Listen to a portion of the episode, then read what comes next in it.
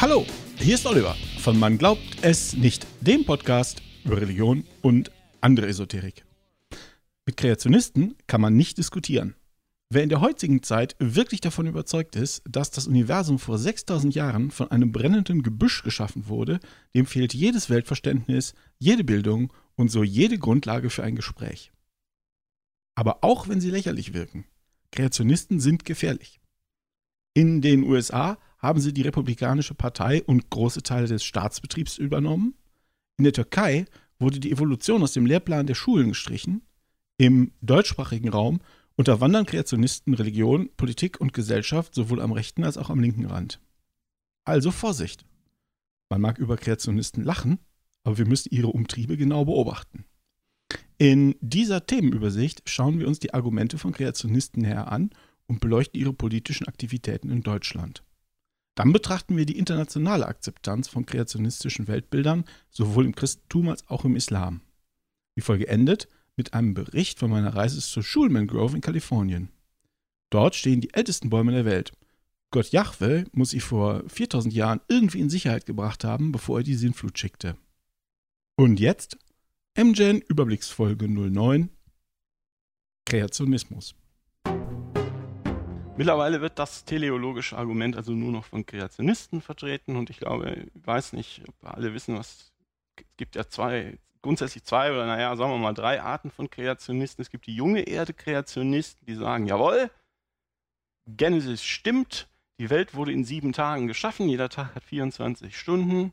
Und dann haben sie angefangen äh, zu zählen in der Bibel, wie das denn alles so ist und wie es zusammenpasst. Da gibt es den Ascher Lightfoot-Kalender und die, diese, diese junge Erde-Kreationisten sagen, solange sie aus dem Christentum stammen, die, die, der, der, Gott hat mit der Schöpfung der Welt begonnen am 22. Oktober 4004 vor der Zeitwende und zwar kurz vor dem Abendessen am frühen Abend.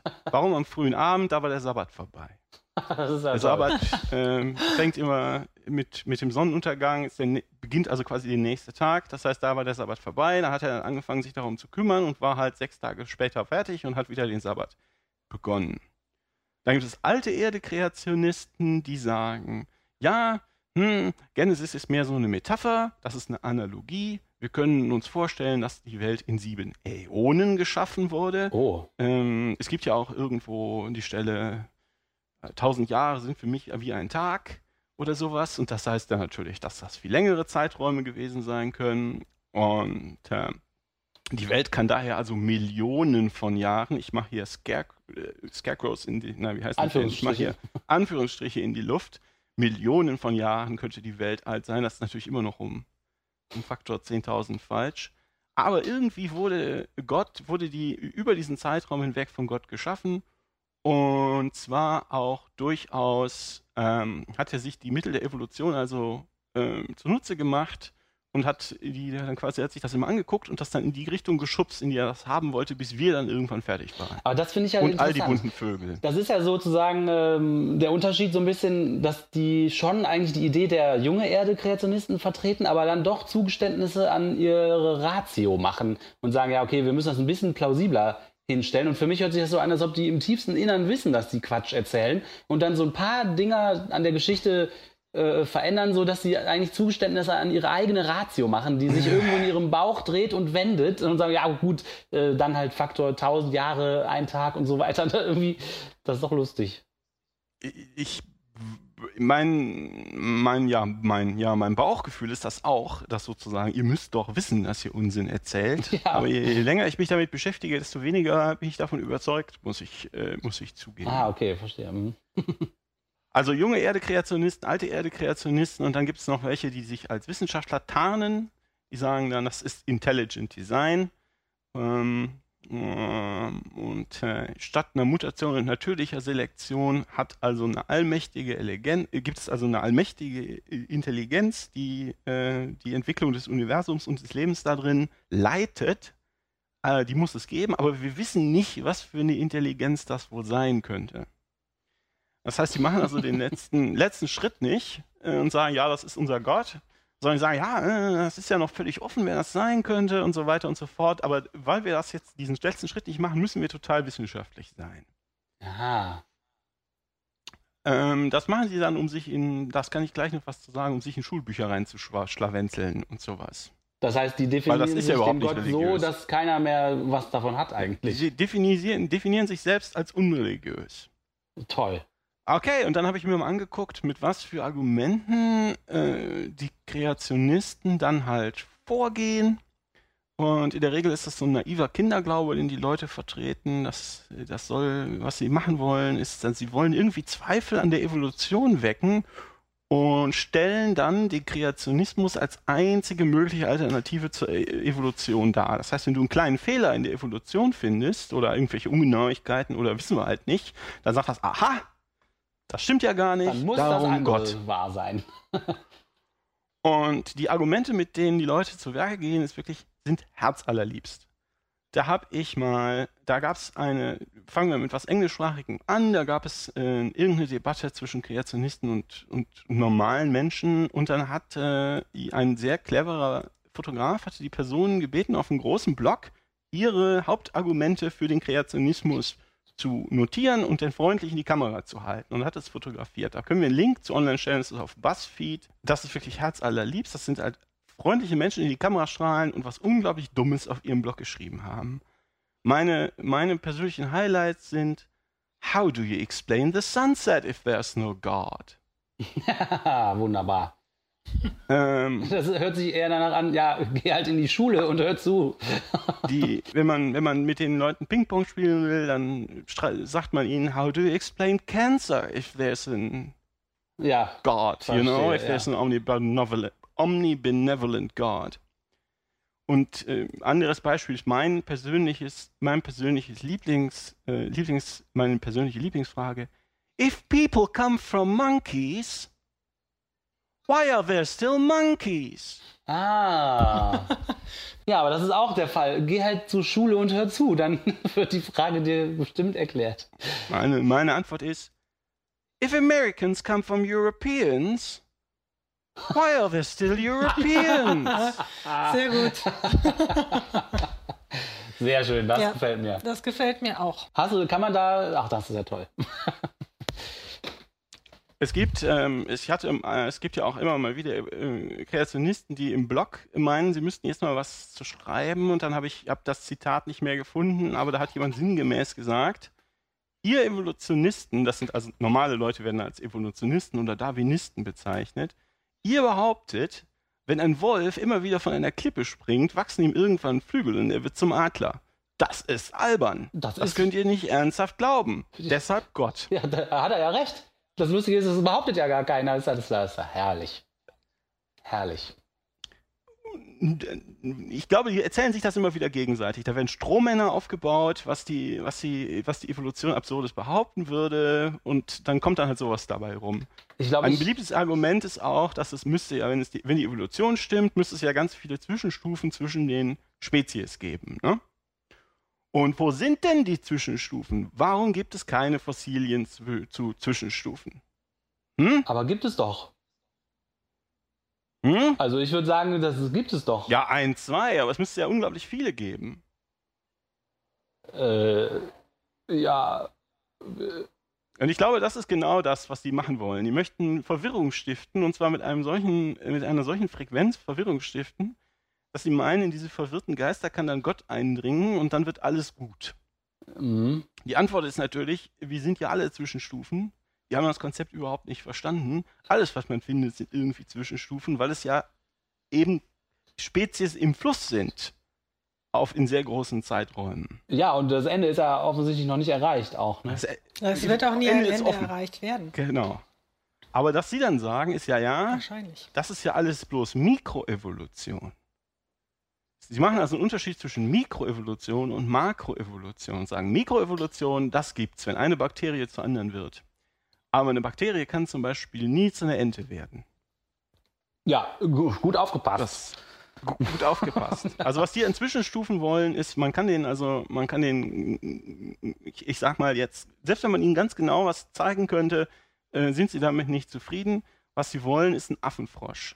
Ja. Die wollen okay. erst, was eine Hälfte ein Affe ist und eine Hälfte ein Frosch ist. Und äh, das wäre also der Beweis. Und äh, was auch Oder ein Entenhippo. was, Nur das Problem ist, lass mich das noch eben den Gedanken zu Ende führen, ist, wenn du den Entenhippo oder einen Affenfrosch zeigst, dann ist zwar die Lücke gefüllt, aber dann drehen die sich um und sagen, aha, da sind ja zwei Lücken. links und rechts davon. Wo ist denn nichts? Ja, links okay. und rechts davon. Sehr gut. Also die haben sich das schon so lange überlegt, ähm, ähm, dass das also mit, so- mit, mit solchen rationalen Argumenten kommt man da, glaube ich, nicht. Also das ist eine Lückensucher-Strategie. Wenn auch irgendwo nur die kleinste Lücke ist, dann wird Gott da reingestopft. I, I don't know, man. Es gibt, ähm, es gibt ähm, auch im, im deutschen Bereich, da habe ich das, wo habe ich das gefunden? Moment, jetzt muss ich auch mal auf das Internet drücken. Da habe ich gefunden, es gibt die 40 Fragen an die Evolutionisten. Die 40 Fragen an die Evolutionisten von der Seite, die sich der Verteidigung der wahren katholischen Kirche verschrieben hat. Und die 40 Fragen an die Evolutionisten sind ungefähr 120 Fragen. Äh, frag, frag mich nicht warum die also die Evolution als komplett absurd darstellen sollen und äh, dann zeigen, dass die, äh, dass die einzig vernünftige Alternative ist, dass, äh, dass es halt einen Gott gibt.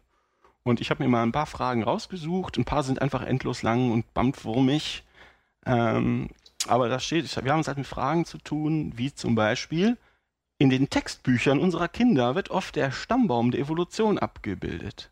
Warum hat dieser Baum keinen Stamm und keine Äste? Ich habe mir diese 40 Fragen auch Was? mal durchgelesen und ich fand, dass äh, das sind eigentlich nur vier oder fünf verschiedene und dann treten die immer wieder neu formuliert auf irgendwie. Äh, Das Ich mit dem Stammbaum habe ich nicht verstanden. Ich glaube, das kann man nicht verstehen.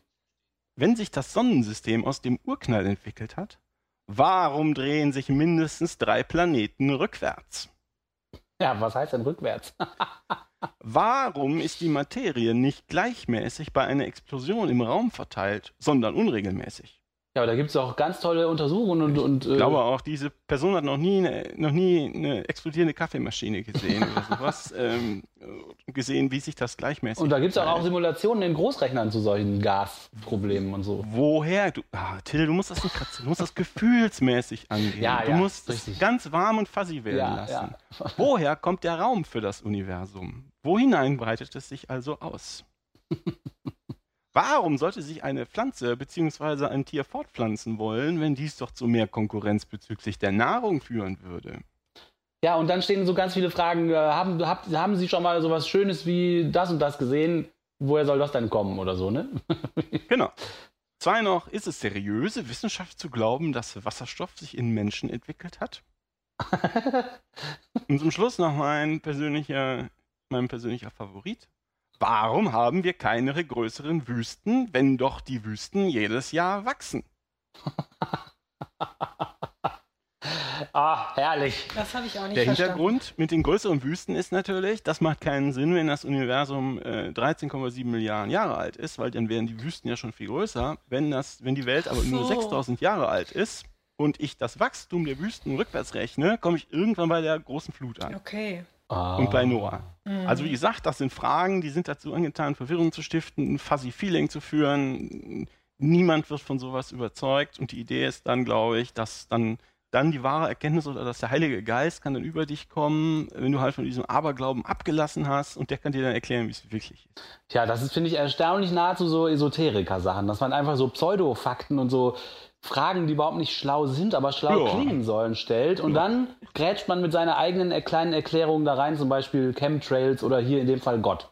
Ja, Religion und andere Esoterik. ja, genau, halt, ne? das äh, ist genau das Gleiche. Ja, und äh, dann habe ich mal geguckt, wie ist das denn so? Kreationisten vermutet man in der Regel ja in den USA. Das gibt ja auch immer wieder Umfragen, dass da zu ungefähr 40 Prozent der Leute Kreationisten sind. Ich habe eine Studie von 2005 gefunden. Da sagen 78 Prozent, äh, God created life on Earth. 5 Prozent sagen, a universal spirit or higher power was responsible for the creation. Das würde ich dann, sind dann halt 5 Prozent, die sich dann ein bisschen vorsichtiger sind und dann irgendwie als Intelligent Designer vielleicht definiert werden können. 2009 Umfrage, 39% der Leute in den USA sind junge Erde-Kreationisten und 2014 Umfrage mit einem bisschen anderen, ähm, mit einem bisschen anderen, ähm, mit einer anderen Stoßrichtung sagen, 40 Prozent der Evangelikalen, da würde ich also von ausgehen, dass ziemlich viele von denen sind Kreationisten, mehr als 40 Prozent dieser Kreationisten sprechen sich in der Umfrage dafür aus, dass in den Schulen Kreationismus anstatt Evolution gelehrt wird. Boah, also nicht radikal. zusätzlich, sondern anstatt. Ja, Radikalisierung Gut, das, ist Unsinn. das, das vermutet man, die, dass die Amerikaner in dieser Hinsicht merkwürdig sind. Darüber kann man lachen. Das ist ja witzig und das hat man ja schon oft gehört. Und sowas kann uns ja gar nicht passieren in Deutschland. Ne? Okay, dann habe ich mal für Deutschland geguckt. Da sind die Umfragen zum Teil schon auch schon ein bisschen älter. Es gibt eine Umfrage von einem, die offensichtlich ein evangelikales Institut in, in, in Auftrag gegeben haben von 2002. Ähm, die sind darauf gekommen, dass 18 Prozent der Leute, die sie befragt haben, die sei auch repräsentativ. Ich glaube denen das jetzt einfach mal äh, in Deutschland sein. Also, äh, wo ist es? Ich glaube, sie haben Deutschland, Österreich und Schweiz genommen. Da seien also 18 Prozent der Menschen junge Erde-Kreationisten, 20 Prozent der Leute seien alte Erde-Kreationisten oder meinen, der Gott hätte irgendwie anders die Hand im Spiel. So Äh, viele? gut, die, die Umfrage ist aus dem Magazin Faktum, was glaube ich äh, evangelisch äh, respektive evangelikal ist. Jetzt kann man sagen, das sind aber viele, das wären das sind ja fast 40 Prozent. Ähm, was sagen denn die anderen?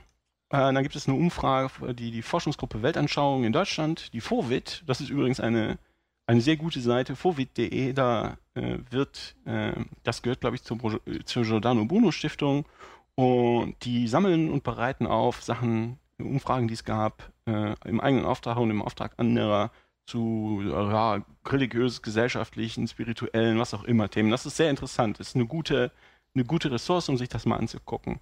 Und die sagen halt, die haben eine Umfrage von 2005, äh, dass 13 Prozent der Befragten meinen, also sagen auch, sie sind repräsentativ, dass 13 Prozent der Befragten meinen, dass das Leben durch Gott geschaffen wurde, wie es in der Bibel steht. Das bezeichnen die als biblischen Kreationismus, ist also etwas anders definiert. Und weitere 25 Prozent der Leute wären überzeugt davon, dass das Leben von einem höheren Wesen beziehungsweise von Gott geschaffen wurde, aber in einem langwierigeren Entwicklungsprozess, der von diesem Wesen gelenkt wurde. Die sagen, das ist eine modifizierte Variante des Kreationismus und besagen, das heißt Intelligent Design. Man könnte das auch sagen, dass das dieser lang, alte Erde doch alte Erde Kreationismus ist. Es ist also, das ist ja auch ein bisschen wibbly wobbly wenn man diese beiden Umfragen anguckt, ich habe leider nichts, nichts Aktuelles gefunden, ähm, aber gut, ich schätze, dass sich auch in den letzten zehn Jahren die Meinungen der Leute zum Thema eher langsam entwickeln. Hättest du halt was von 13 bis 18 Prozent der Leute in Deutschland, die eine junge Erde-Schöpfung vertreten, und 20 bis 25 Prozent, die sagen, ja, es ist eine alte Erde, aber der Gott hat das gemacht, respektive Schrägstrich, das ist Intelligent Design. Du hast also 30 bis 40 Prozent ähm, der Leute in Deutschland, die sagen, die Welt ist so eine Schöpfung Gottes, dass er da halt die Kontrolle drüber hatte. Das hätte ich nicht gedacht, dass das auch in Deutschland solche Massen an Menschen glauben. Ja, ich hätte es schon gedacht. Also gerade dieses, Ja. das ja, dass so diese, dass da zumindest so ein bisschen noch ein höheres Wesen im Spiel war. Das kann ich mir schon Ich, mir das, vorstellen. ich, ich könnte mir auch vorstellen, dass die, ähm, ich meine, ich, du, du, viele Leute denken über sowas natürlich Ja. nicht nach, weil die da nie zukommen ähm, oder da keinen Bedarf sehen. Und wenn dann jetzt jemand kommt mit dem Stift in der Hand und fragt dich, sagen wir mal, ähm, wie ist das denn jetzt? Glauben Sie, haben Sie das, haben Sie diese Evolutionstheorie, haben Sie die eigentlich verstanden? Und wie ist das denn so? Und dann denkt er, ja, die Evolution sagt, dass der Adler so, nein, dass der Wolf so lange von der Klippe springt, bis, ähm, Bis ein Adler wird. äh, bis ein Adler wird. Und das ist ja Unsinn. Nein, das kann ja wohl nicht sein. Das heißt, die Leute denken da noch nicht, haben sich vielleicht keine Meinung gebildet, haben noch nie was von gehört, weil das in ihrem Alltag nicht wichtig ist und sagen dann halt, was ihnen gerade einfällt. Ähm, Ja gut, okay, ich kann mir dann auch vorstellen, dass die Leute sagen, okay, woher kam denn der Urknall? Ja, das hat halt Gott gemacht. Und dass das dann, dann schon in die Kategorie fällt der Leute, die halt einen Intelligent Designer vermuten, ne? Also Ja, nein, nein. Der, der, das ging jetzt, jetzt nicht, geht jetzt nicht um den Urknall, sondern um den, den, den Ursprung des Lebens, das so ist, wie es ist. Ja, aber es, ist, es sind vielleicht auch viele Leute, die doch irgendwie christlich sind. Es sind ja nun doch noch eine ganze Reihe, auch wenn sie vielleicht nicht in der Kirche sind und da an Gott glauben. Und dann muss man ja erstmal auch dieses, also das Wissenschaftsbild mit dem Glaubensbild in Einklang bringen. So, dass man einerseits sagt so, okay, wir wissen ja jetzt, dass das Gott gar nicht erschaffen hat, aber wie kriegen wir das irgendwie zusammen, dass Gott immer noch eine Rolle spielt? Und so gleicht sich das dann irgendwie, so wird das dann zusammengemengt. Ja, das kann gut sein, ja. Mhm. Aber es überrascht mich irgendwie trotzdem. Das klingt vernünftig. Das wird, wird genauso sein. Nun, was ich damit eigentlich sagen wollte, ist, dass, haha, ähm, diese Amerikaner, 40% der Leute sind Kreationisten. Das ist, sich da ähm, so drüber lustig zu machen, das ist zwar schön und selbstvergewissernd, das könnte, könnte uns ja nicht passieren. Nein. Aber tut es halt schon. ja, cool. Da habe ich mal geguckt. Cool, dass du das rausgesucht ähm, hast. Finde ich interessant. Wir wissen ja, dass die in den USA, äh, haben mich ja eben gesagt, und die sind ja auch sehr mächtig und gut organisiert, während äh, viele normale Leute in Anführungsstrichen sich von der Politik sehr abgestoßen fühlen und sich deshalb nicht, äh, nicht beteiligen wollen, gehen die Kreationisten, deren äh, oder die Hardcore-Religiösen, deren ewiges Leben ja in Gefahr ist, immer schön zu den Townhall-Meetings und stimmen überall mit. Und deshalb haben die auch große Schwierigkeiten damit, dass absurde Sachen äh, in, die, in die Schulkanon aufgenommen wird, dass, äh, dass absurde ja, Dinge beschlossen werden äh, und geändert werden und dass sie immer wieder versuchen, diese Trennung zwischen Staat und Kirche, die es dort gibt, unter Beschuss zu nehmen. Da habe ich mal geguckt, wie ist das denn in Deutschland? Wenn es hier auch äh, Kreationisten gibt, was haben die denn für eine politische Bedeutung? Und ich habe erstmal eine Reihe von Sachen aus den Nullerjahren gefunden. Da gab es zum Beispiel damals, als äh, Dieter Alterhaus äh, Ministerpräsident in Thüringen war, der hat also, äh, ich glaube, Tagungen veranstaltet, bei denen Kreationisten und Evolutionsforscher über die verschiedenen Ansätze diskutieren. Und Alters hat gesagt, dazu gäbe es schließlich kein abgeschlossenes wissenschaftliches Konzept. Ach, wieso das denn nicht? Also im Sinne von, Evolution ist ja nur eine Theorie. das sagen die ja oft, es ist ja bloß eine Theorie, es ist ja überhaupt nichts bewiesen, es gibt ja keine Beweise und, und so weiter und so fort. Wo sind denn die Zwischenstufen? Ne? Wo, ist der, wo ist der Elefantenfrosch? Und 2007 gab es eine Initiative von der Kultusministerin Wolf in Hessen, ähm, Teile der CSU und auch Roland Koch, der Ministerpräsident, ähm, hat sich dafür also auch dann stark gemacht, Kreationismus auch im Biologieunterricht zu besprechen in Hessen. Also im Biologieunterricht und nicht im Religionsunterricht, sondern im Biologieunterricht als, als alternative Weltsicht. Ich dachte echt, das gäbe es in Deutschland so nicht. Das war 2007 und dann war erstmal ein Loch. Mhm. Und aktuell gibt's, das hat meines Erachtens auch alles, die Leute, die waren empört oder haben die ausgelacht. Und dann haben sie erstmal nichts mehr gemacht. Und im Moment gibt es eher so sporadische Lebenszeichen. Äh, 2013, also vor, vor, ja, vor drei Jahren, gab es zum Beispiel den Verband evangelischer Bekenntnisschulen, der heißt VEBS. Und dazu gehören ungefähr 170 Schulen von Grundschule zum Gymnasium. Und die sagen, die sind jetzt vorsichtig geworden und sagen, wir wollen die Naturwissenschaften für religiöse Deutungen öffnen. Oh, öffnen. Aha. Also abschaffen. Und sagen, eine Betrachtung von empirischen Erkenntnissen im Licht der Bibel ist methodisch gleichrangig mit der Betrachtung der Naturwissenschaft. Und sagen dann, zu einer wissenschaftlichen Vorgehensweise gehört die Offenheit für verschiedene Antworten. Ja, aber das haben wir doch hunderte Jahre gemacht und das. Die gehen also offen, offensiv gegen die ja, konventionelle wissenschaftliche Methode vor und sagen, weil die Wissenschaft eine göttliche Instanz von vornherein ausschließt, in Klammern, das stimmt ja gar nicht. Ja. Sei sie ebenso wenig beweiskräftig wie der Glaube selbst. Das ist also auf dem gleichen Level. Ich kann das also als gleich darstellen. Oh, geil. Dabei hat man doch hunderte Dann, von Jahren genau diese Offenheit in der Fragestellung und für andere Ergebnisse und das immer wieder überprüfen von anderen Leuten genau dazu geführt, dass die Wissenschaft heute auf dem Stand ist, auf dem sie ist. Ja, Wissenschaft, it works, bitches. ne? Und da gibt es zum Beispiel, hat hier jemand die Georg-Müller-Schule mit ungefähr 1000 Schülern in Bielefeld gefunden. Äh, wenn man da lehrt, dann muss man, muss man also bestätigen, dass man wiedergeborener Christ ist. Das heißt, man muss die, an die leibhaftige Auferstehung Jesu Christi glauben und an die Sechstageschöpfung. Nicht schlecht. Sagt also der Trägerverein. Und die Sechstageschöpfung macht nur Sinn im Kontext davon, dass die Erde jung ist. Die Erde ist äh, äh, unter 10.000 Jahre alt.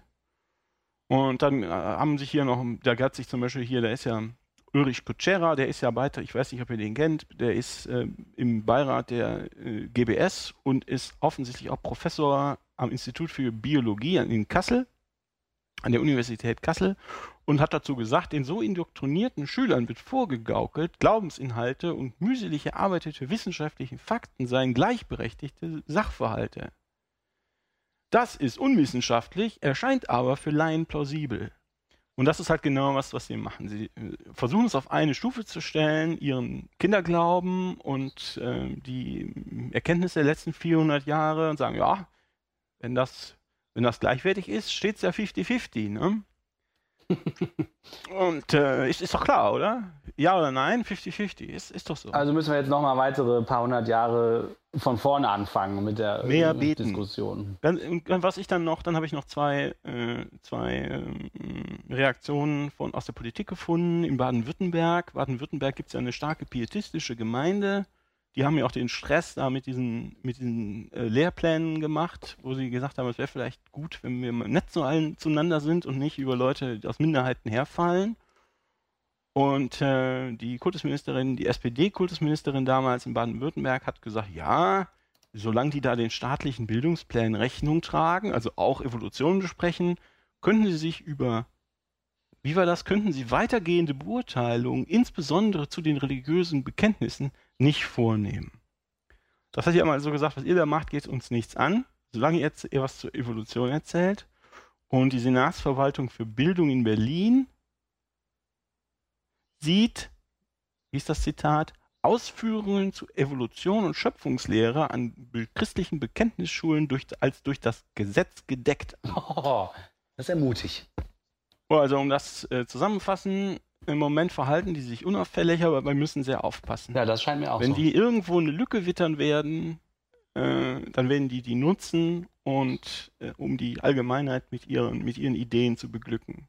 Politisch-gesellschaftlich habe ich den Eindruck, dass die Leute langfristig wahrscheinlich auf dem Vormarsch sein werden oder stärker werden, weil ganz viele normale Leute aus den Kirchen austreten und dann harte Christen übrig bleiben, die sich dann die in der Bundesrepublik gewachsenen Strukturen der Kirchen zu, Nutze machen werden für ihre eher extremen Vorstellungen. Und darüber hinaus, äh, auf, auf, ja, wie soll ich denn sagen, persönlicher Ebene, mir ist das eigentlich egal, was die Leute glauben, sollen sie doch.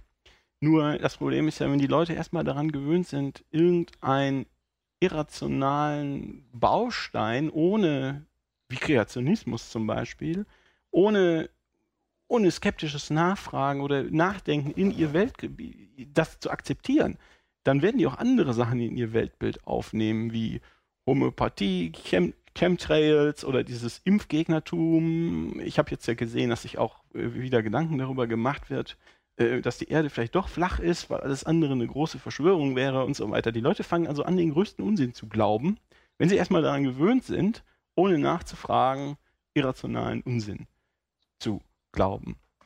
Das, ich denke, sind die beiden großen Probleme damit. Das eine ist politisch, wir müssen aufpassen, die kein Weltbild haben. Und das andere ist, da sind, da sind Leute, die haben die Augen zu und die sind in einem Raum, der ist eckig. Der Raum ist aber rund. Und jetzt wundern die Leute, dass sie sich ständig gegen die Wände, gegen die Wände laufen, weil sie meinen, der Raum müsste ja rund sein. Also die Welt ist ganz anders, als sie sich das vorstellen. Und die kommen damit halt nicht weit. Macht das irgendeinen Sinn? Ich, Ja. ja, ich finde das relativ pessimistisch. Ähm, aber auf der anderen Seite muss man sagen, wenn das Internet zum Beispiel dazu beitragen kann, dass sich solche unsinnigen äh, Sachen weiter verbreiten, dann müssen wir dafür sorgen, dass das Internet auch dazu beitragen kann, dass sich dieser Unsinn, dass es auch Stimmen gibt, die dem entgegenstehen. Und äh, ich denke, das ist einer der Gründe, warum wir diesen Podcast machen. Aber ich finde es schon interessant, warum das so äh, auch so attraktiv ist, dann daran zu glauben. Es vereinfacht die Sache natürlich komplett. Also Evolution zu verstehen, die Zeit zu verstehen, ist halt auch kompliziert. Zu sagen, das hat irgendjemand gerade erschaffen, ist halt auch attraktiv. Und ich würde auch vermuten, eine Prämisse ist da auch, dass wir als Menschen die Krone der Schöpfung sind und wir das eben das zielgerichtete Ergebnis eines intelligenten Schaffensprozesses. Damit fühlt man sich natürlich auch irgendwie toller und besser als man ist so ein Zufallsprodukt und vielleicht kommt morgen noch mal ein anderes Zufallsprodukt. Und man ist dann auch mit besseren Rechten wahrscheinlich ausgestattet. Ne? Wenn man die Krone der Schöpfung ist, dann kann man sich wirklich alles erlauben, ohne das rechtfertigen zu müssen. Ja, das ist korrekt. Das ist halt, wie, wie sagt man, die evolutionäre Kränkung. Nicht? Das ist, ich habe hier gerade ein äh, äh, Buch von Michael Schmidt-Salomon in der Hand, Manifest des evolutionären Humanismus, und da äh, listet er halt auf, was, mit was für Kränkungen die Leute, fundamentalen Kränkungen, die Leute zu tun haben, nämlich mit der, hier wird die kopernikanische Kränkung dass die Erkenntnis ist, dass die Erde nicht mehr Mittelpunkt des Universums ist, dass die darwinistische Kränkung äh, entstanden aus dem Wissen, dass der Mensch ein bloßes, zufälliges Produkt der natürlichen Evolution ist und ein Primat der Familie der Primaten zugerechnet werden kann und die tiefenpsychologische Kränkung resultierend aus der Erfahrung, dass der vom Unterbewussten gesteuerte Mensch nicht mal Herr im eigenen Haus ist.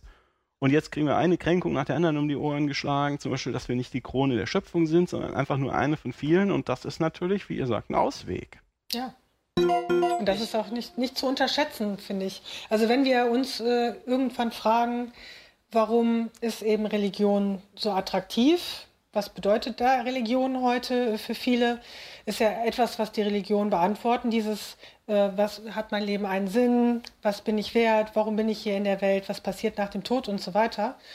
Und das sind schon ja Dinge, die die Leute irgendwie bewegen. Und das ist, wenn man einfach so in die Welt geworfen ist, zufällig, ohne Sinn, macht das halt auch Angst. Und da sind wir wieder auch an dem Punkt, warum Religionen mitunter auch punkten können. Und auch so ein wirklich unsinniger Gedanke, den man ja doch in der Wissenschaft so nicht gelten lassen kann, dann doch Anhänger findet. Ich finde das ganz erstaunlich, dass da so viele Anhänger äh, doch da sind, aber auch nicht so überraschend. Aber ich finde, das Welt vereinfacht. Ich finde, das führt den direkten Bogen zurück zu dem Zeitungsartikel in der Frankfurter Rundschau, wo sich der Mensch für den Ethikunterricht ausspricht. Äh, denn ich denke, dass äh, die Anfälligkeit für solche Erklärungen, die halt eigentlich keine sind, kleiner wird, wenn die Leute Argumente und argumentieren lernen und Argumente erkennen können, die keine Argumente sind und äh, und wenn man halt Kraft daraus für sich selber beziehen kann, wenn man sagt, wir halten uns jetzt an Regeln, die wir selber gemacht haben, das kann einem ja auch unglaubliche Kraft geben. Das kann auch einen mit Stolz erfüllen, wenn man an einer Gesellschaft beteiligt ist und sich aktiv daran beteiligt, Entscheidungsprozesse mit durchzuführen und dann hinterher dann Gesetzeswerk steht und, und Regeln für eine Gesellschaft und man kann sagen, da habe ich selber daran mitgewirkt. Das kann einem doch dieselbe Kraft geben wie die banale Erklärung, äh, die Welt ist in sechs Tagen erschaffen. Und wenn man die Leute, und deswegen finde ich, führt der Bogen direkt zu diesem Zeitungsartikel, den wir ganz am Anfang besprochen haben, zurück, weil diese Fähigkeiten in Jugendlichen ähm, sozusagen äh, zu erschaffen, ist vor dem Hintergrund ja noch wichtiger eigentlich. Dann kommen wir jetzt zu der Statistik des Monats. Heute geht es um äh, die Akzeptanz der Evolution. Ja, das ist ja ein Thema, mit dem wir uns hier schon öfter beschäftigt haben. Gibt es überhaupt oder wird die Evolution überhaupt anerkannt? Gerade bei, bei den Evangelikalen ist ja die Evolution sehr stark umstritten und wird äh, geleugnet. Äh, aus dem Jahr 2009 gibt es eine Studie, bei der Lehramtsstudenten gefragt wurden. Also es ist schon ein bisschen älter. Es wurden dann nochmal zusätzliche Daten 2011 veröffentlicht und jetzt wurde das auch bei äh, Fovid nochmal aufgegriffen. Also es wurden Lehramtsstudenten befragt, äh, mit unterschiedlichen Aussagen äh, konfrontiert, mit denen man herausfinden wollte, also denken diese, dass die Evolutionstheorie zutreffend ist oder eben auch nicht. Und es kommt hier heraus, zur Frage, die Evolutionstheorie basiert auf Spekulation und nicht auf stichhaltigen wissenschaftlichen Beobachtungen und Untersuchungen, zum Beispiel bei diesem Item, dass von den evangelischen Lehramtsstudenten 18 Prozent, jetzt muss ich gerade noch mal gucken, hier zustimmen. Also, dass das. Gut formulierte Frage. Ja. Oder ein gut formuliertes Item. Also, die stimmen zu, dass das eben nicht auf wissenschaftlichen Beobachtungen und Untersuchungen basiert. Mhm. Bei den katholischen 15 Prozent, nicht kirchlich immerhin noch 10 Prozent. Ich bin etwas überrascht. Äh, bei den muslimischen in Deutschland 21 Prozent und in der Türkei 53 Prozent. Jetzt muss man aber ehrlicherweise sagen, dass es äh, bei den also bei den Zahlen, die hier zugrunde liegen, tatsächlich nur 39 muslimische Lehramtsstudenten sind oder Lehramtsstudierende, Ach. die hier befragt wurden. Also ein bisschen mit Vorsicht zu genießen. Es waren sehr viel mehr evangelische und katholische, jemals so etwas über 400. Also es ist eine recht kleine Gruppe. Die in der Türkei allerdings, jetzt muss ich gerade noch mal schauen, das waren etwas mehr. 236. Ja, danke. Mhm. Genau. Das, das, das waren ungefähr acht, die gesagt haben, ja, doch, das ist Spekulation. Hm. Na gut. Also von daher Viele. Aber. muss man eben, äh, muss man das so ein bisschen mit Vorsicht genießen. Aber nichtsdestotrotz finde ich es nochmal interessant, eben hier das nicht immer bei den Evangelikalen so anzusiedeln, sondern eben mal zu schauen, wie ist das eben auch bei den anderen Angehörigen bestimmter Glaubensrichtungen. Ja, und da sind auch Studenten befragt worden. Ne? Von Studenten hätte ich auch nicht erwartet, dass selbst bei den Nichtkirchlichen 10% der Meinung sind, dass die Evolutionstheorie auf Spekulationen basiert. Das hat mich auch überrascht. Jetzt muss ich auch noch mal fragen, jetzt hast du in die, äh, Martina, du hast in, in unser großartiges Dokument, was hier unser Outline ist, reingeschrieben, dass äh, sieben- 76 Prozent der türkischen und 59 Prozent der deutschen äh, muslimischen Lehramtsstudenten die Aussage abstreiten. Ja, also insgesamt ist es, also die Studie war so angelegt, ich glaube, die hatten 14 Aussagen. Und wenn sieben oder mehr in diese Richtung gingen, hm, da lehnt jemand die Evolutionstheorie ab, dann wurde das so gewertet. Also das war jetzt nicht nur dieses eine Item, wir haben hier zum Beispiel noch ein, äh, eine weitere Aussage, der, der eben widersprochen werden konnte oder zugestimmt werden konnte. Über Millionen von Jahren hat sich der Mensch aus affenartigen Vorfahren entwickelt. Also hier haben wir ja so diese direkte Beziehung Mensch-Affe, die natürlich aus religiöser Sicht durchaus problematisch erscheinen kann.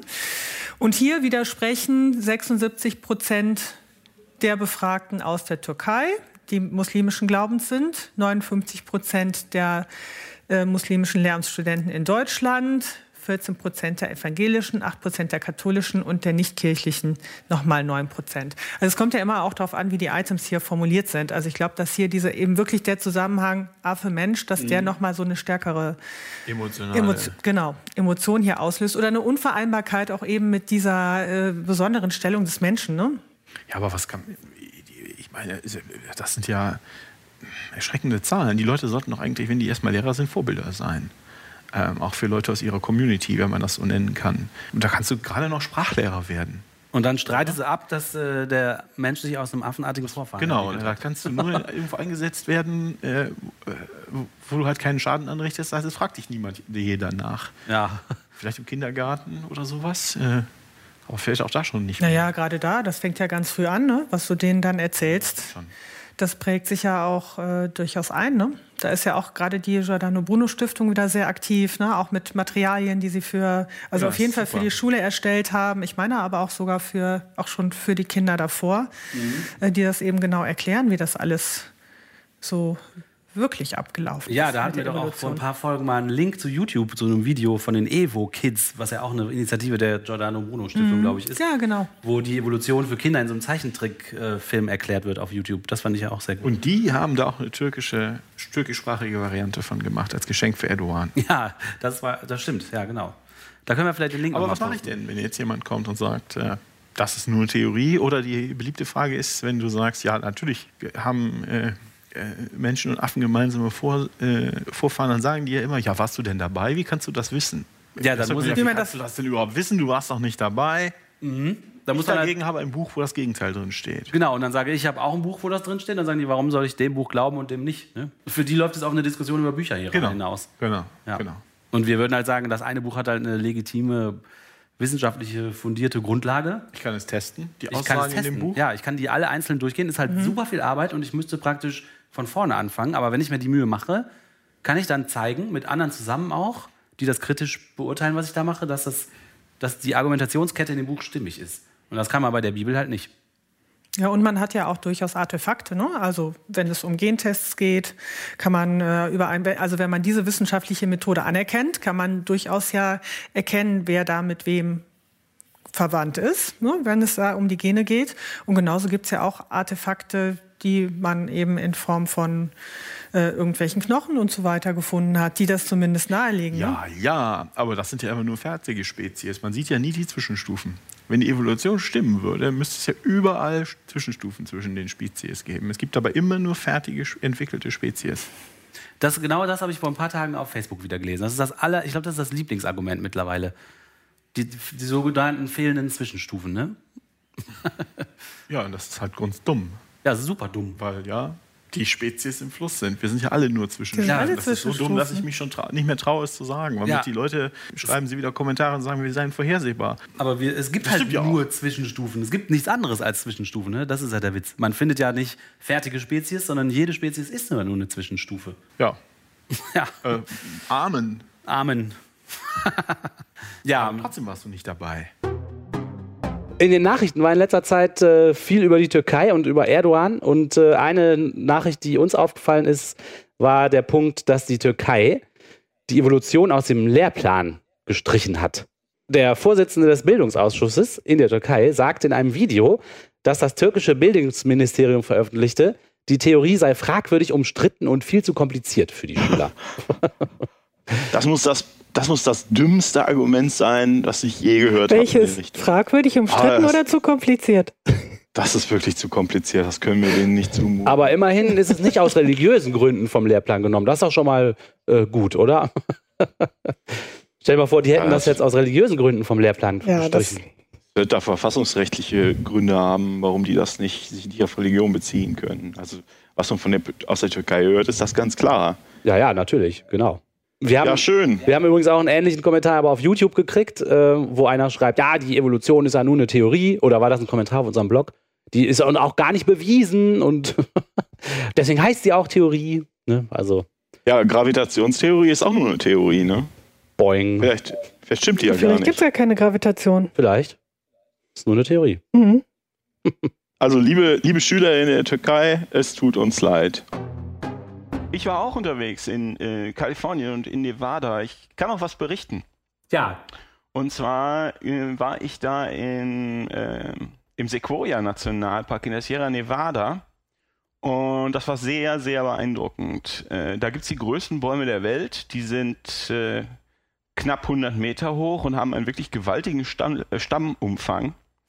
Äh, das war, also es war sehr, sehr, sehr beeindruckend. Ich hatte also immer mal wieder den Eindruck, wenn sich so, man lief da, man läuft im Wesentlichen durch den Wald und da gibt es eine Menge Bäume, die sind halt große Bäume, die man so kennt. Man denkt, ah, das ist ja ein großer Baum. Und dann kommt man durch um die Ecke oder sie hat einen neuen Winkel, Blickwinkel oder was auch immer und dann sieht man diese unglaublich großen, unglaublich gewaltigen, beeindruckenden Bäume. Da war ich, ich auch mal. Das ist wirklich toll. Ist da nicht auch dieser Baum, wo man drum mit dem Auto drunter durchfahren kann? Ja, es gibt solche Bäume und es gibt Bäume, äh, da haben die Leute in, äh, in einen Pferdestall reingebaut und sowas. Der war halt umgefallen und äh, sind, das war halt sehr praktisch. Man hat also permanent den Eindruck, man läuft durch ein Star Wars Set. Ah ja. Weißt du, es gibt ja diesen Film, wo sie da auf diesem Waldmond unter, unterwegs sind oder was es ist und die düsen so durch, äh, durch so Wälder und mit Riesenbäumen. Und ich hatte so den Eindruck, ach, das war hier und da war es auch und da war es auch. cool. Und was ich, was ich eigentlich erzählen wollte, ist, dass viele äh, der Bäume da sind nicht nur sehr groß, sondern auch 2000 bis 3000 Jahre alt, was ja ziemlich alt ist. Und Wow, das ja, weiß das man natürlich, weil äh, Bäume bilden ja jedes Jahr einen Jahresring und die kann man dann halt zählen. Das heißt, wenn man 50 Jahresringe an einem Baum zählt, und man entnimmt dann, man nimmt dann so einen Hohlbohrer, das hätten sie da ausgestellt und nimmt dann da so einen Kern, bohrt einen Hohlbohrer in den Baumstamm und entnimmt dann so einen Kern von, was weiß ich, einen Zentimeter Durchmesser oder sowas. Und wenn man dann die Jahresringe mit der Lupe zählt, dann hast du 50 Jahresringe, dann ist der Baum 50 Jahre alt. Das ist ja kein großes Das Geheimnis. Kennt man ja schon als Kind, ne? Das kennt man Genau. aus der Grundschule. Ja. Ja, vielleicht nicht alle. ähm, und an dem Charakter der Jahresringe kannst du dann natürlich die Klimageschichte der Gegend ablesen. Hast du feuchtes, Jahr, feuchtes Wetter in dem Jahr, gibt es einen dicken Jahresring, hast du trockenes Wetter, schmaler Jahresring. Du kannst, ähm, du kannst äh, Waldbrände nachweisen von den Ablagerungen und wenn da gibt es Vulkane, wenn ein Vulkan ausbricht, äh, gibt es Schwefelablagerungen in dem Jahresring oder was auch immer. Und weil das, hart, da sehr hart, weil das Holz da sehr hart ist, äh, zermosern so abgestorbene Sequoia-Bäume nur sehr langsam. Du kannst also auch bei umgefallenen Bäumen Proben entnehmen und dann anhand der Ringe schließen, wann die jeweiligen Bäume gelebt haben. Wie geht das? Hm, Wenn du halt, du hast einen lebenden Baum, der hat 2000 Jahresringe und du hast einen abgestorbenen Baum, der 2000 Jahres, äh, der 2000 Jahres, äh, Jahresringe hat. Und wenn du beim Nebeneinander der Legen der Bohrkerne siehst, dass die äußeren Jahresringe des toten Baums, also die letzten gewachsenen, mit den inneren Jahresringen des lebendigen Baums, also die ersten gewachsenen, über, sagen wir mal, einen Zeitraum von 400 Jahren übereinstimmt, dann kannst du sagen, der ältere Okay. Baum wäre dann vor 1600 Jahren gestorben und hat deshalb in der Zeit von vor, was ist das, 1600 vor der Zeitwende bis äh, 400 nach der Zeitwende gelebt. Also eine kleine Ui. Matheaufgabe. Cool. Ist, das, ist das verständlich? Ja. Ich glaube, das ist verständlich. Und das ist Ja. auch kein theoretisches Beispiel. Das macht man natürlich, das machen die da so, das machen die natürlich nicht nur mit zwei Bäumen, sondern mit Dutzenden oder Hunderten und sind interessiert an der Klimageschichte der Gegend. Und die haben zum Beispiel dann in den ja, Baumringen von Dutzenden von Bäumen den äh, Vulkanausbruch von Krakatau im Pazifik, ist das, glaube ich, oder im Indischen Ozean im Jahr 535 nach Christus gefunden. Und was die, wenn sie, die machen das dann, denen geht es eigentlich um die Klimahistorie, aber sie haben auch nebenbei rausgefunden, dass die ersten Sequoia-Bäume in der Sierra Nevada vor, also die Sierra Nevada vor 4500 Jahren besiedelt haben. Äh, also erst vor zwei Baumgenerationen. Wahnsinn, das sind ja coole Und da Zahlen. hab, und da habe ich gedacht, verdammte Axt, äh, 4500 Jahre, wir wissen ja, dass also die Kreationisten meinen, dass die Welt vor circa 6000 Jahre von unserem Gast Jahwe geschaffen wurde. Und dass es vor 4.000 bis 5.000 Jahren diese große Flut gab. Man kommt darauf an, wen man fragt. Die Daten äh, ändern sich dann immer mal. Und bei der großen Flut ist ja das ganze Leben auf der Erde komplett vernichtet worden. Und die ganze Welt ist mit meterhohen Sedimenten bedeckt worden, in denen wir jetzt Fossilien finden. ja, natürlich. Und dann habe ich gedacht, könnte denn diese Besiedlung der Sierra Nevada vor viereinhalbtausend Jahren durch diese Bäume ein Indiz für die große Flut gewesen sein? Oh, Und?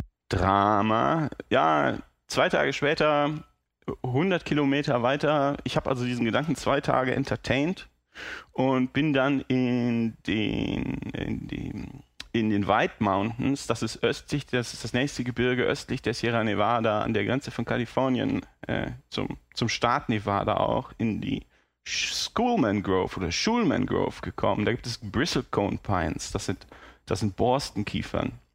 Und die haben da Dutzende von lebenden Bäumen, die sind also deutlich über 4000 Jahre alt. Das sind ganz kleine Bäume, die sind vielleicht, die stehen in einer ganz kargen, auf kargen Hängen, da gibt es keinen Unterwuchs, äh, die sind vielleicht sechs Meter hoch. Und ähm, dort haben sie Bäume gefunden. Äh, Es gibt einen Baum, der heißt Methusalem. Die haben also den Bäumen dann einen Namen gegeben und der ist 4767 Jahre nah alt. Das heißt, der Wow. wird schon eng für die Flut. Und ich glaube, vor 50 Jahren haben sie mal einen Baum gefällt. Ähm, und dann hatten sie die Baumringe gezählt und sind also auf äh, 4950 Jahre gekommen. Und wenn man jetzt die 50 Jahre seit dem Fällen dazu zählt, hast du halt 5000 Jahre, wird es schon kaum noch Platz für die Flut. Und vor zwei oder drei Jahren haben sie auch einen noch stehenden lebendigen Baum gefunden, der ist tatsächlich 5066 Jahre alt. Wahnsinn. Ist also 3050 vor der Zeitenwende gekeimt. Und ich, das fand ich sehr beeindruckend. Das ist ja super geil. Ähm, Aber was wir jetzt haben, ist halt einen lebenden Baum. Der ist älter als das früheste Dra Datum der von den Kreationisten vermuteten Flut. Ähm, und ähm, Ja, was auch so toll ist. eigentlich. Äh, eigentlich ist es toll. Ja, es ist auch eigentlich kein Wunder. Ja, das ist kein Wunder. Aber es ist cool, wenn man sagen kann, Vielleicht hier ist der, doch ein ist der. Baum, bitte sehr. Ja, das Holz da ist so hart und das Klima ist so trocken und es gibt so wenig Bakterien in der Wüste, dass das tote Holz also gar nicht verrottet. Du kannst also auch vor uralten, umgefallenen Bäumen Holzproben entnehmen und die haben in der Tat, äh, da war so ein Baum, war irgendwann mal über den Weg gefallen oder wahrscheinlicher ist wahrscheinlich, dass sie den Weg durch den umgefallenen Baum machen wollten. Das ist so ein kleiner Pfad, durch den man da geht. Dann haben sie den Zug durchgesägt und Schildchen angebracht. Du hattest also rechts des Weges und links des Weges die Teile von diesem Baum und dann die Schildchen angebracht mit Pfeilen auf die Jahresringe und dann, weil das war das Jahr 1000, das war das Jahr 500 und das war das Jahr 1 und dann warst du so auf halber Mitte, äh, auf halbem Weg zur Stammesmitte, wenn ich Genial. das so sagen kann. Das ist cool. Ja, ja, und äh, das zeigt schon, wenn die das da so einfach so durchlegen, durchsägen, wie viele von diesen uralten Bäumen die haben. Und die haben dann halt auch diese äh, Baumringe aneinander gelegt und verglichen und festgestellt, dass die Borstenkiefern seit über 11.000 Jahren auf diesem Hang da wachsen, was auch mit dem Ende der letzten Kaltzeit ungefähr, wenn ich das richtig sehe, übereinstimmt. Also das System Ja. der Wissenschaft scheint sich hier an verschiedenen Stellen zu bestätigen. Ja, und da, ich fand das ganz schön. Also diese kleinen, knorrigen, kruppeligen Bäume wachsen auf dem Hang schon doppelt so lange, wie es laut Kreationisten die Welt überhaupt gibt. und liebe Kreationisten, die ihr das hört, äh, hunderte von Kreationisten werden das hören. Es gibt hier ganz unmittelbare, eindeutige Beweise, dass euer Weltbild nicht stimmen kann. Das ist nicht in irgendwelchen Steinsgeschichten begraben, in irgendwelchen Genen, in irgendwelchen Molekülen oder in irgendwelchem unverständlichen wissenschaftlichen Zeug, sondern das ist unmittelbar einsichtig und ganz einfach verständlich. Ich, liebe Kreationisten, geht dahin. Ihr könnt euch die Bäume angucken. Die Parkranger sind sehr freundlich. Die erzählen euch sicher ganz gerne die Details. Und das sind Leute, die da mit Ehrfurcht und Respekt arbeiten vor der vor der Natur und ihr Leben damit bringen, den, das Wissen um diese Bäume den Besuchern zu vermitteln. Ihr könnt in die kleine Forschungsstation gehen, die es da gibt. Ihr könnt mit den Wissenschaftlern sprechen. Ihr könnt euch die Bohrkerne zeigen lassen. Ihr könnt eine Lupe nehmen und die Jahresringe selber zählen. Und ähm, dann überlegt euch mal, wenn ihr nach so einem Besuch äh, was ist denn nach so einem Besuch, wenn ihr da mit offenen Augen und offenen Ohren durchgeht, was ist denn da noch von eurer Idee übrig, dass die Welt 6000 Jahre alt ist und da es vor 4.000 oder 5.000 Jahren eine gewaltige Flut gab, die alles Leben weggespült hat? Was ist davon noch übrig? Ich denke, dann müsst ihr vielleicht mal oder könntet ihr vielleicht mal euer Weltbild überdenken. Ja, das hört sich so an wie Weltbildzerstörung zum Anfassen. Toll. Ja, muss da nicht zerstört sein. Man kann ja auch mal drüber nachdenken. Man kann ja immer mal was lernen. Das haben übrigens, dass das, äh, dass dieser, dieser Wald ein Problem ist, haben, äh, das haben auch einige Leute gleich eingesehen und äh, vor Jahren versucht, den Wald dann mit Benzin anzuzünden und abzubrennen. ähm, aber die haben sich so dumm angestellt, beziehungsweise die Bäume waren zum Teil auch so hart, dass es halt nur das Besucherzentrum erwischt hat und ein paar von den in Anführungsstrichen jüngeren Bäumen drumherum. Ähm, also das nimmt ja Ausmaße an, dass er, dass er richtig das, zerstörerisch aggressiv. Ja, ich, äh, es, ist, es ist schön. Auf dem Wege sind sie zu einem neuen Besucherzentrum gekommen und vor allem auch auf, auf, dem, ja, auf dem Hang, der abgebrannt war. Da wachsen jetzt ganz viele kleine junge Bäume. Äh, die dann, also nach dem, dann haben sie das so ein bisschen untergepflügt, die, die traurigen Reste, und dann wachsen da jetzt ganz viele Keimlinge, viel mehr als sie sonst haben. Und äh, da habe ich auch gleich mal für den Blog eins von diesen Keimlingen adoptiert. Cool. Und äh, das konnte man mit einer kleinen Spende machen. Und ich habe auch viele Fotos gemacht. Das ist ganz schön. Da mache ich, glaube ich, mal einen Reisebericht für den Blog draus. Das wäre ja mal was Neues. Hatten Sehr wir auch noch nicht. Schön.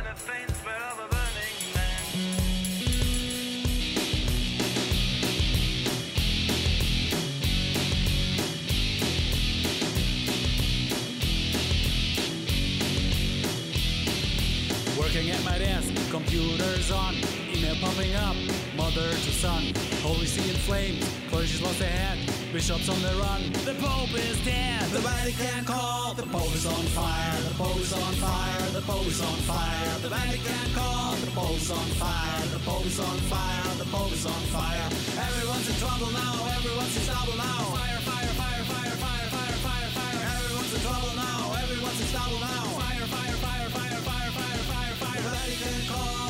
is on fire, the bulb is on fire, the bulb is on fire, the Vatican caught, the bulb is on fire, the bulb is on fire, the bulb is on fire. Everyone's in trouble now, everyone's in trouble now. Fire, fire, fire, fire, fire, fire, fire, fire. Everyone's in trouble now, everyone's in trouble now.